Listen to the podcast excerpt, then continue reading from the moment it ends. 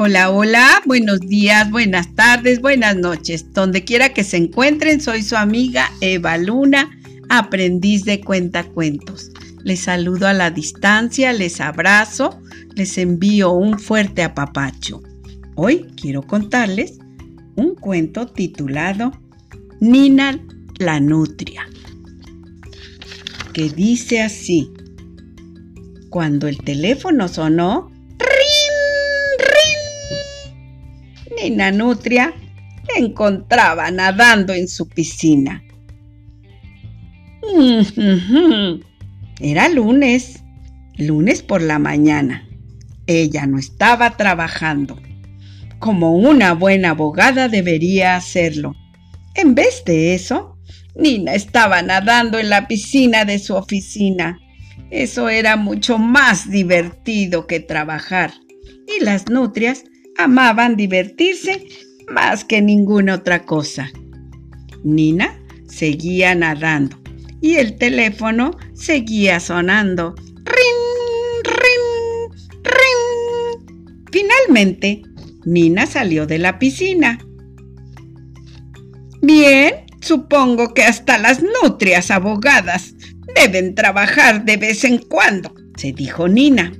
Descolgó el teléfono y lo acercó a su pequeña oreja cubierta de piel. ¿Se comunica con la oficina legal de Nina Nutria, asesora letrada? dijo Nina. ¿Si ha estado en un accidente o fue la víctima? Una voz asustada del otro lado de la línea la interrumpió. Era su amigo Samuel Foca. Nina, Nina, necesito tu ayuda inmediatamente, dijo Samuel. Estoy en la prisión de la playa rocosa y no me dejan salir. Nina soltó una risita. Pensó que Samuel estaba bromeando. Samuel era la criatura marina más honesta que ella había conocido él nunca infringiría la ley. Nina, estoy muy asustado. Deja de reír. La policía me arrestó esta mañana. Dicen que robé 100 almejas del Banco Central. Samuel trabajaba en el Banco Central. Era muy responsable con su trabajo. De pronto, Nina se dio cuenta de que Samuel no estaba bromeando. Estoy para allá, Samuel, dijo Nina. En la prisión de la playa rocosa, Samuel le contó a Nina lo que había ocurrido. Nina trataba de prestar atención a su nuevo cliente, pero no podía dejar de pensar en lo divertido que sería balancearse en los barrotes de la celda. Un cliente del banco me dio cien almejas para que las guardara, dijo Samuel. Al final del día puse las almejas en la caja de seguridad, como lo hago siempre. Nina apuntaba esta información, pero tenía deseos de columpiarse en las rejas. Pero el señor tiburón del departamento de créditos dijo que yo había robado las almejas continuó diciendo Samuel. La policía está convencida de que eso es verdad. Dicen que incluso tienen fotos para probarlo. No te preocupes, Samuel, dijo Nina, la nutria. Las fotos no pueden probar que eres culpable. Si tú no tomaste las almejas, hay algo que huele mal con ese señor tiburón y yo voy a averiguar qué cosa es. Samuel se sintió mejor, pero solo un poquito. Nina Nutria ahora sí estaba balanceándose en los barrotes de la prisión. La mañana siguiente, todos los animales marinos se reunieron para el juicio de Samuel Foca. Cuando el juez Morsa se sentó, nadie pronunció una palabra, excepto Nina. ¡Yuhu! ¡Ya! Gritaba deslizándose por uno de los bancos de la corte. Nina Nutria, la llamo al orden, gritó el juez Morsa. Nina regresó a su asiento. El juicio comenzó cuando el señor tiburón se sentó en el banquillo de los testigos.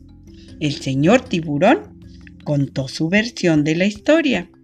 El jurado escuchó con atención, pero Nina Nutria no lo hizo. Miren lo que puedo hacer, gritaba Nina.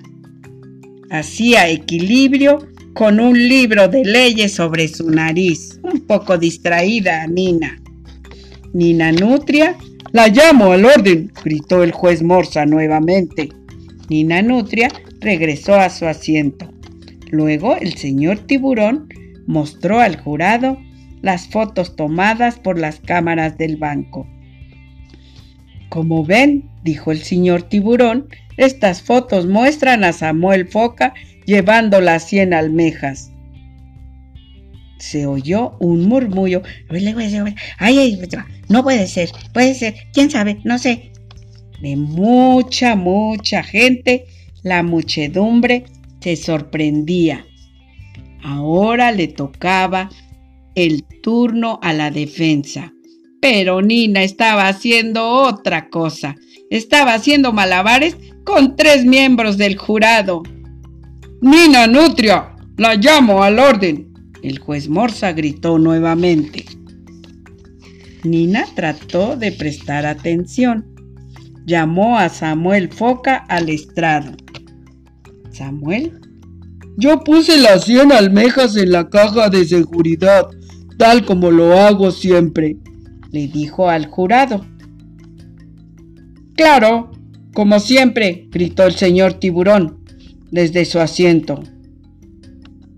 Nina Nutria miró al señor tiburón y fue cuando notó un extraño bulto en su chaqueta.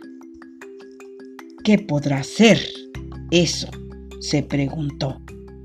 Nina trepó al escritorio del juez. Nina Nutria, la llamo al orden, gritó el señor juez. Morsa, una vez más.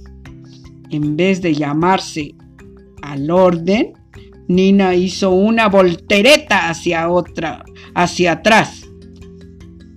Oye, tiburoncito, a ver si tú puedes hacer esto.